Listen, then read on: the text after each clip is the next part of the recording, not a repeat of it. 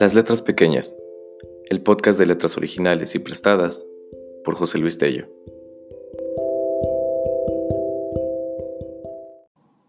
Vacío.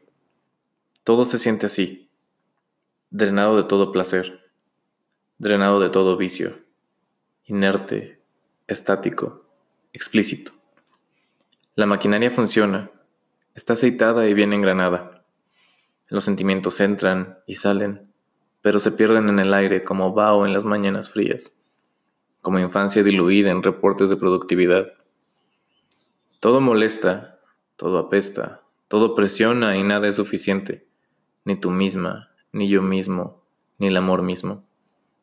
Fuimos hechos para amar, y también para vivir, pero jamás para pasar los domingos juntos, yo durmiendo en tus sueños y tú despertando mis ilusiones. Soy el error de tu juventud soy el chícharo bajo tu colchón. Soy la rama rota en el árbol de la vida.